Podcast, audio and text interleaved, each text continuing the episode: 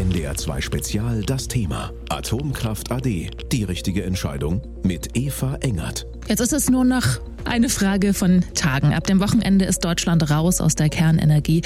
Aber gerade jetzt, wo Strom teuer ist und die Energieversorgung zwischendurch wackelig aussah, halten das nicht alle für eine gute Idee. Es wäre ein bisschen klüger, wenn sie es erst noch ein bisschen ließen. Ne? Wenn das wegfällt, reißt das eine Lücke in Lingen gerade in Haushalt. Ne? Ich bedauere nicht, dass es zu Ende geht. Ich habe in meiner Jugend schon mit Skepsis dem Ganzen entgegengeschaut. Es wird allerhöchste Zeit. Das hätte viel, viel früher schon passieren müssen. Und es gibt Stimmen, die sagen, das letzte Wort ist da noch gar nicht gesprochen mit dem Ausstieg. In dieser Stunde dröseln wir die Kosten-Nutzen-Rechnung der Atomkraft für uns nochmal genau auf. Übermorgen steigt Deutschland endgültig aus aus der Atomkraft. Und dazu hat sich die Stimmung im Land zuletzt aber eindeutig gedreht. In verschiedenen Umfragen hat immer wieder zuletzt eine deutliche Mehrheit der Menschen gesagt, dass sie sich einen Weiterbetrieb für einen begrenzten Zeitraum oder sogar dauerhaft wünschen. Aber wie sehen das die Menschen vor Ort, die mit der theoretischen Gefahr leben müssen, die von so einem AKW ausgeht? NDR2-Reporter Jöran Ladewig hat sich dazu in Lingen in Niedersachsen umgehört, wo ja eines der drei übrigen Atomkraftwerke steht. Jöran, wie ist die Stimmung da? Ja, die Menschen dort leben seit weit mehr als 30 Jahren mit dem AKW. Das liegt etwa eineinhalb Kilometer vom Ortsrand entfernt im Wald.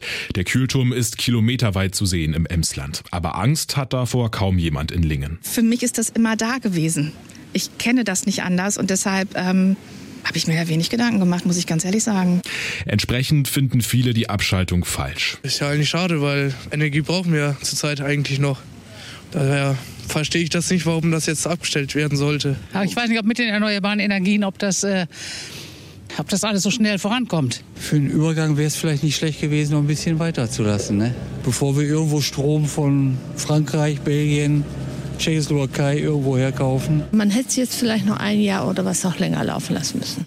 Naturgemäß anders sehen das die Aktivisten vom Bündnis AtomkraftgegnerInnen im Emsland. Sie jubeln, endlich ihr Ziel erreicht zu haben. Gleichzeitig geht für sie der Kampf weiter.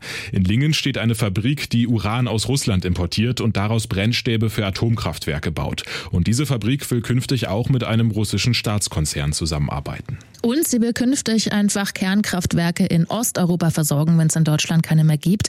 Es gibt zum Beispiel welche in Rumänien, Litauen und Bulgarien. Brennstäbe ja, Kernkraftwerk nein. Verliert Lingen mit diesem AKW jetzt eigentlich an Wirtschaftskraft? Davon ist eher nicht auszugehen. Um seinen Arbeitsplatz im AKW muss niemand fürchten. Etwa 350 Menschen arbeiten dort zurzeit. Und die brauchen wir auch weiterhin für den Rückbau, sagt der Betreiberkonzern RWE.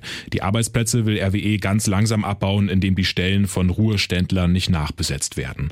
Und wirtschaftlich setzt Lingen schon seit Jahren auf ein neues Pferd. Dort entsteht ein Technologiepark zur Produktion von grünem Wasserstoff. Deswegen sieht Lingens Oberbürgermeister Dieter Krone seine Stadt im wirtschaftlichen Aufschwung. Außerdem steht dort noch ein Gaskraftwerk, also Lingen ist und bleibt ein Energiestandort. Und trotzdem haben Teile der Industrie und Wirtschaft so ihre Zweifel, ob das alles so richtig ist mit dem Atomausstieg. Warum das so ist, darum geht's hier gleich. Abzuwenden ist der Ausstieg aus der Atomkraft in Deutschland jetzt nicht mehr, aber es gibt Stimmen, die sagen, dann lasst uns die Anlagen doch wenigstens betriebsbereit halten. Die FDP-Fraktion spricht sich dafür aus, die jetzt noch am Netz befindlichen Kernkraftwerke in eine Reserve zu überführen. Sagt zum Beispiel Michael Kruse, energiepolitischer Sprecher der FDP. Und ähnlich sehen es auch Union, Industrie und Wirtschaft. Und mit dem Energieexperten der Deutschen Industrie- und Handelskammer Sebastian Boley habe ich vor der Sendung darüber gesprochen. Er findet nämlich, dass die Abschaltung auch mit einigen Risiken verbunden ist. Also zum einen, äh, wir denken in Deutschland immer, wir sind eine Insel, ne? aber äh, wir sind keine Insel und unsere europäischen Nachbarländer bekommen noch erhebliche Gasmengen aus Russland. Wie lange das so sein wird, wissen wir alle nicht.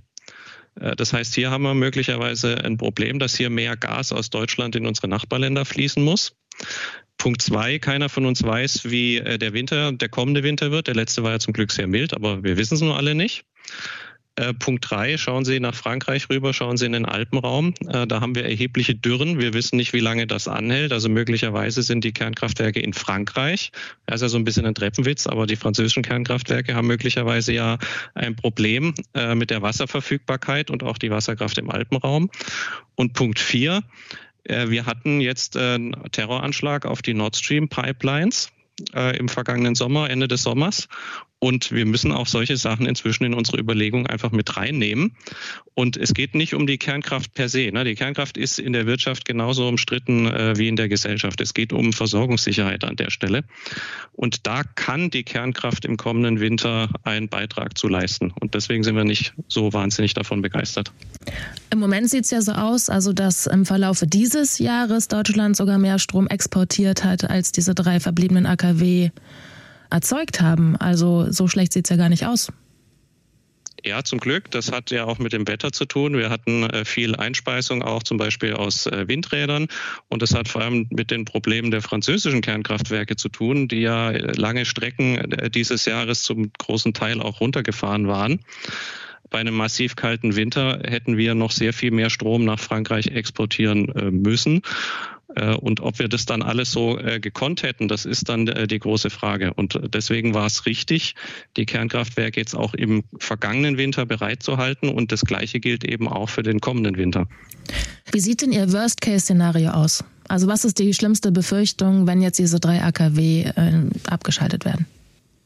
Ja, da müssen wir wieder zum Thema Gas wechseln. Der Worst Case sieht aus, es fliegen ein oder zwei oder vielleicht drei unserer neuen schönen LNG-Terminals in die Luft. Die äh, Russen äh, drehen den Gashahn auch für unsere europäischen Nachbarländer zu und es ist verdammt kalt in ganz Europa. Dann haben wir ein massives Problem das äh, möglicherweise dann sogar so groß ist, dass auch die drei Kernkraftwerke nicht weiterhelfen. Das kann natürlich sein, aber die Wahrscheinlichkeit, äh, dass es dann so groß wird und dann eben auch auf den Strombereich überschwappt, weil am Ende müssten wir dann ja die Stromversorgungssicherheit auch mit Gaskraftwerken sichern. Äh, die ist natürlich kleiner, wenn wir die drei Reaktoren als Versicherung noch in der Tasche oder im Ärmel haben und sie dann noch ausziehen können.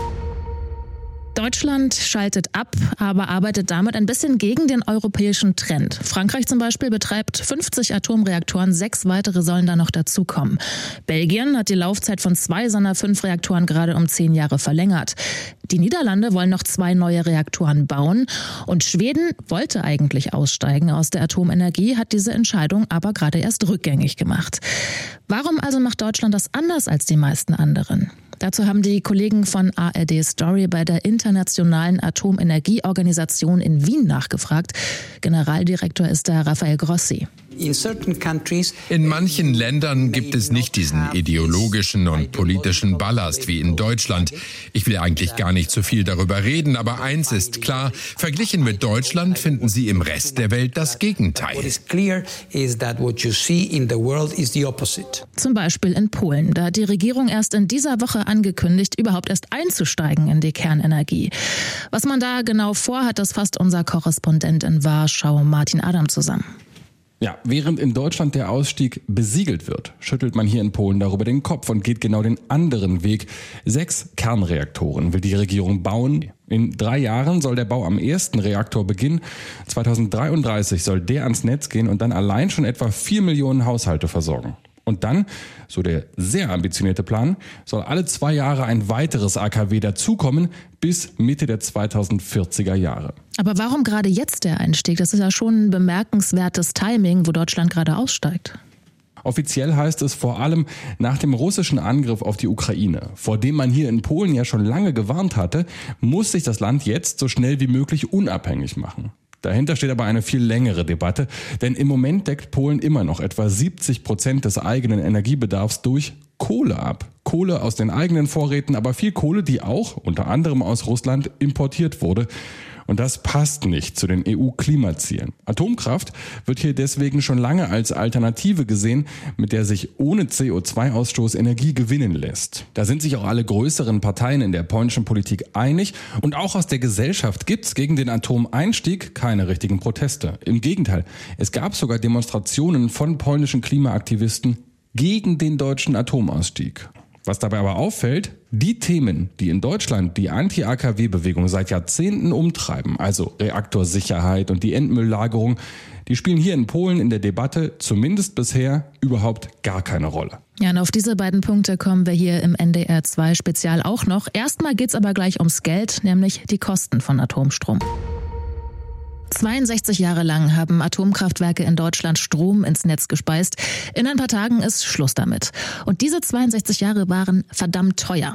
Die gesamtgesellschaftlichen Kosten liegen bei mehr als einer Billion Euro. So steht es zumindest in einer Studie des Forums Ökologisch-Soziale Marktwirtschaft. Eine Billion, das ist eine Eins mit zwölf Nullen oder anders gesagt 1000 Milliarden Euro. Und auch das Deutsche Institut für Wirtschaftsforschung hat gerade eine Studie veröffentlicht zu den ökonomischen Aspekten der Atomkraft. Und darin kommt man ebenfalls zu dem Schluss, Atomkraft sei im Vergleich zu anderen Energieträgern zu teuer. Claudia Kempfert ist Energieökonomin am DIW und ich habe sie gefragt, wo da die Gründe liegen. Ja, Atomenergie ist aus verschiedenen Gründen teuer. Das eine ist, dass der Neubau der Anlagen enorm viel Geld äh, benötigt. Das sieht man an den aktuellen Neubauprojekten äh, wo wir transparente Zahlen haben, beispielsweise in Finnland, wo der Bau ja nicht nur sehr viel länger dauert, sondern auch sehr viel teurer ist als ursprünglich angenommen und äh, das meistens nur zu finanzieren ist ein Neubau von Anlagen mit erheblichen Subventionen durch den Staat oder es sind eben Staatskonzerne, die das selber dann äh, bauen. Und äh, das andere ist dann, wenn die Anlagen äh, laufen, es gibt ja auch externe Kosten, einerseits die Risiken, gibt ja keine Versicherung, äh, die äh, eine Möglichkeit der, der Risiken äh, dort absichert. Das äh, muss dann die Gesellschaft tragen. Aber auch der Rückbau der Anlagen verschlingt ja Milliarden und die Endlagerung sowieso. Da sind wir ja noch tausende Jahre mit beschäftigt. Das sind gigantische Kosten, die da entstehen. Und darüber hinaus schreiben Sie auch, dass der Betrieb der Atomkraftwerke in Deutschland bisher den Umstieg zu den erneuerbaren Energien auch behindert hätte. Wie denn? Ja, Atomkraft ist nicht kompatibel mit den flexiblen erneuerbaren Energien, die ja Schwankungen aufweisen und Atomkraftwerke sind sehr behäbig. Sie sind sogenannte Grundlastkraftwerke, die eben dauerhaft durchlaufen. Und das andere ist eben auch, wenn wir viel Atomenergie im System haben, äh, fehlt eben der Anreiz, das sieht man ja auch, dass wir sehr spät dran sind, für den Umbau hin zu erneuerbaren Energien. Und äh, das bedeutet, dass Atomenergie eher den Umstieg hin zu erneuerbaren Energien behindert aber nichtsdestotrotz gehen viele europäische Nachbarn den genau entgegengesetzten Weg. Da werden AKW länger betrieben und teils auch einfach neu gebaut. Polen steigt sogar gerade erst ein in die Kernkraft. Liegen denn diese Länder alle falsch? Ja, ich werde auch sehr skeptisch, was jetzt diese Ankündigungen angeht. Also Polen kündigt das schon ewig an. Äh, das, das kennen wir, dass dort Atomkraftwerke gebaut werden sollen. Da werden wir mal sehen, wie viele da wirklich äh, gebaut werden, weil sie sind eben enorm teuer, dauern unendlich lang. Also äh, wenn jetzt jemand da 15 bis 20 Jahre braucht, um ein neues Atomkraftwerk zu bauen, da haben wir in Deutschland die Energiewende schon längst fertig. Also das ist tatsächlich kein Szenario, was, was wirklich tragfähig ist. Und und ich bezweifle auch, dass die großen angekündigten Pläne jetzt äh, wirklich äh, so kommen. Spätestens an der ökonomischen Realität äh, wird man dann einige Korrekturen sehen, so wie auch in der Vergangenheit schon immer, dass einige Kraftwerke dann vielleicht zugebaut werden. Aber in der Summe sinkt der Anteil von Atomenergie in Europa sagt Claudia Kempfert vom Deutschen Institut für Wirtschaftsforschung. Und auch wenn die letzten Maler jetzt bald runtergefahren werden bei uns, wir werden noch Jahrzehnte damit zu tun haben. Und das gucken wir uns, der, uns in der nächsten halben Stunde genauer an. NDR 2 Spezial das Thema Atomkraft AD. Die richtige Entscheidung mit Eva Engert. Was ganz interessant ist, in Finnland zum Beispiel, da sind die Grünen für Atomkraft. Allerdings geht man da auch sehr pragmatisch an die Endlagerfrage zum Beispiel ran. Da wird gerade einfach ein Endlager in der Nähe eines Kernkraftwerkes gebaut. Im Endeffekt sind das einfach Löcher im finnischen Granit und mehr als 6000 Tonnen Uran sollen da künftig 450 Meter unter der Erde lagern. In Deutschland ist das dagegen nicht ganz so einfach. Moritz Kleis aus dem ARD Hauptstadtstudio hat sich in dieses Thema reingefuchst. Und wir hier stehen in Deutschland jetzt, wo wir aus der Kernkraft aussteigen, noch nicht besonders weit mit der Endlagersuche. Wir sind tatsächlich noch ziemlich am Anfang. Die Bundesgesellschaft für Endlagerung hat die Suche in insgesamt vier Phasen aufgeteilt. Und wir sind inzwischen mit der ersten Hälfte der ersten Phase durch. Das bedeutet konkret, die BGE hat bundesweit 90 Gebiete gefunden, in denen genug Salzstein, Ton oder Granit im Boden lagern. Und darin, sagen die Experten, kann man hochradioaktiven Müll sehr lang einlagern. Und das muss jetzt erstmal weiter eingegrenzt, erkundet und miteinander verglichen werden, bis dann am Ende der bestmögliche Standort gefunden ist. Und warum ist das alles überhaupt so kompliziert? Naja, die 90 Gebiete, von denen ich gerade gesprochen habe, machen flächenmäßig mehr als die Hälfte der gesamten Bundesrepublik aus. Das ist natürlich einerseits gut, weil wir eine große Auswahl haben. Andererseits muss das aber eben auch alles untersucht werden. Denn das Lager soll ja hochradioaktiven Müll einschließen, der teils über mehrere hunderttausend Jahre strahlt.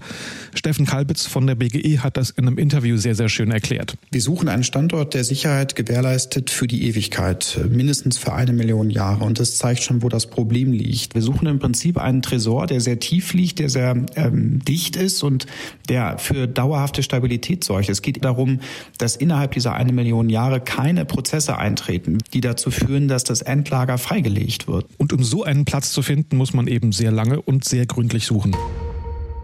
Deutschland zieht also den Stecker und neben dem Problem Endlagerung ist der zweite Grund dafür, Atomkraftwerke sind ein Sicherheitsrisiko. Wenn so ein Ding mal hochgeht, dann will man einfach nicht in der Nähe sein. Allerdings sind wir in Deutschland quasi umzingelt von den Atomkraftwerken unserer Nachbarn. Unter anderem in der Schweiz, in Frankreich, in Belgien oder in den Niederlanden. Sieben AKW-Standorte sind weniger als 100 Kilometer von Deutschland entfernt. Und darauf, wie gut die gewartet werden, haben wir in Deutschland nur bedingt Einfluss. Anouk Scholene aus der NDR 2 Aktuell Redaktion. Welche sind denn da die problematischen Anlagen in unserer Umgebung? Das sind vor allem die, die wirklich dicht dran sind. Da ist zum Beispiel Cattenom in Frankreich, das ist knapp 60 Kilometer von Trier in Rheinland-Pfalz entfernt, also richtig dicht dran. Das andere ist Tiange, praktisch direkt neben Aachen in Nordrhein-Westfalen. Und wenn wir dann noch ein Stückchen weiter runter in den Süden schauen, nach Baden-Württemberg und da dann Richtung Freiburg, da gibt es in der Schweiz gleich zwei, die sehr nah an Deutschland dran sind. Leibstadt, das ist wirklich direkt an der Grenze. Und es gibt noch eins in Betznau und das ist der Reaktor, der als einer der ältesten der Welt gilt. 1969 ist der in Betrieb gegangen, also vor über 50 Jahren und der läuft auch noch. Hm, welche Gefahr geht dann von denen aus?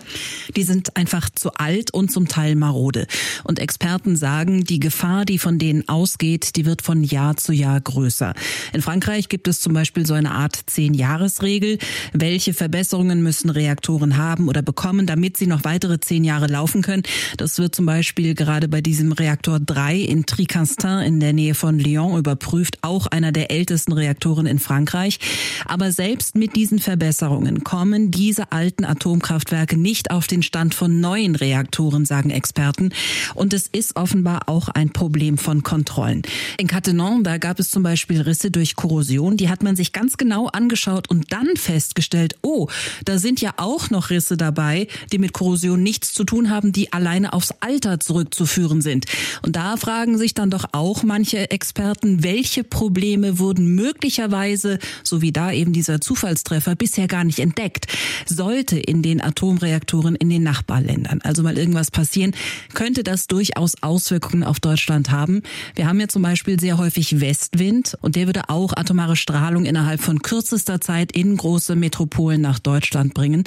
Und je nach Wetterlage kann sich so eine Belastung dann auch zwischen Stunden und Tagen halten. Übermorgen ist also Schluss mit der Atomkraft in Deutschland. Ruhig wird es dann aber an den ehemaligen Atomkraftwerken nicht ganz im Gegenteil. Irgendwann demnächst beginnt nämlich der Rückbau der Anlagen und das dauert Jahre. In Schleswig-Holstein zum Beispiel in Brunsbüttel, da ist man schon seit 2019 dabei. Kevin Bieler, NDR 2 Kiel. Wie muss man sich das überhaupt vorstellen, wie so ein Rückbau abläuft? Ja, also so eben mal mit der Abrissbirne vorbeikommen, so funktioniert das natürlich nicht. Das Ganze ist schon sehr komplex. Grob gesagt wird ein altes AKW von innen nach außen abgebaut. Also die Teile eines Kraftwerks, die radioaktiv sind, die kommen dabei als erstes weg.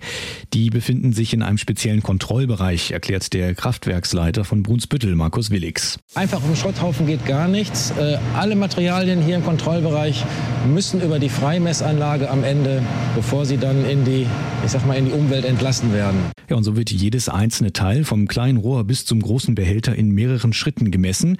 Dort wird dann geschaut, wie hoch ein Teil radioaktiv verseucht ist. Die Atomaufsichtsbehörde schaut sich das dann abschließend nochmal genauer an und erst wenn die sagt, dass das Material nicht gefährlich ist, kann es das Kraftwerk verlassen und recycelt werden. Und was passiert mit dem Abfall? Also der als radioaktiv eingestufte Müll kommt in einen besonderen Behälter und soll dann in ein Endlager gebracht werden. Alles andere, was von der Behörde als ungefährlich eingestuft wird, wird dann zum Beispiel wiederverwertet. Als Zahnspange zum Beispiel oder auch für Schrauben. Allerdings, der Anteil an diesen radioaktiven Materialien im Vergleich zum restlichen Kraftwerk ist eher gering. Laut Vattenfall liegt dabei rund einem Prozent, nachdem die Brennstoffe aus dem Kraftwerk raus sind. Erst wenn alle Teile, die radioaktiv sein könnten, weg sind, dann endet die Aufsicht der Atombehörde und das Kraftwerk Kraftwerk wird dann normal in Anführungszeichen zurückgebaut. Insgesamt dauert so ein Rückbau übrigens zwischen 10 und 15 Jahre. Und was kostet das Ganze? Naja, also RWE beispielsweise sagt, dass so ein Rückbau zwischen 500 Millionen und einer Milliarde Euro kostet. Das hängt aber davon ab, wie groß und wie alt die Anlage ist. In Brunsbüttel rechnet der Betreiber mit rund einer Milliarde Euro an Kosten. Ja, und dann sind da noch die Kosten für die Lagerung des Atommülls. Dafür haben die Energiekonzerne zwar einen Fonds mit mehreren Milliarden Euro bereitgestellt, aber alles andere darüber hinaus, das müssen dann gegebenenfalls wir Steuerzahler bezahlen. Gerade auch, weil es ja noch keinen Endlagerort gibt. So, am Wochenende war es das also mit der Atomkraft in Deutschland. Die Debatte darum hört aber trotzdem nicht auf. Und dazu hat unsere Hauptstadtkorrespondentin Sabine Henkel eine ganz klare Meinung. So, jetzt aber endgültig. Deutschland steigt aus der Atomkraft aus. Am Samstag ist Schluss. Die drei letzten Reaktoren werden heruntergefahren. Und daran wird niemand und nichts mehr etwas ändern. Schließlich hat Olaf Scholz, der sonst so zurückhaltende, anti-autoritäre Kanzler, in dieser Angelegenheit ein Machtwort gesprochen. Hört, hört. Und das Ende der Kernenergie mit seiner Richtlinienkompetenz öffentlichkeitswirksam per Brief durchgesetzt. Atomkraft ist over. Also bleibt es dabei. Oder glaubt ernsthaft jemand, dass Scholz plötzlich um oder einknickt und sagt, oh, Christian Lindner, Friedrich Merz und wie ihr Atomkraftfreunde alle heißt, mir geht ein Licht auf. Jetzt verstehe ich eure Argumente. Ihr habt ja tatsächlich recht. Wir machen weiter mit Atomkraft. Natürlich nicht. Die Argumente sind die altbekannten, tausendmal gehört und durch das ständige Wiederholen auch nicht überzeugender geworden. Atomstrom macht nur sechs Prozent am gesamten Stromanteil aus. Ein Klacks. Dass Atomstrom billig ist, gehört ins Reich der Fabel. Und ein Endlager für den verseuchten Müll wollen weder Merz noch Lindner in ihren Wahlkreisen. Die Debatte also nochmal anzuheizen, Tage bevor der Stecker gezogen wird, dient allein der politischen Profilierung von FDP und Union. Man kann da mitmachen oder es sein lassen. Ändern wird sich nichts mehr. Und das war die Meinung von Sabine Henkel, NDR 2 Berlin. Samstag gehen also die Lichter aus in den drei übrigen AKW in Deutschland. Damit endet das NDR 2 Spezial für heute. Könnt ihr wie immer nachhören online auf unserer Seite ndr.de slash ndr2. Ich bin Eva Engert. Tschüss.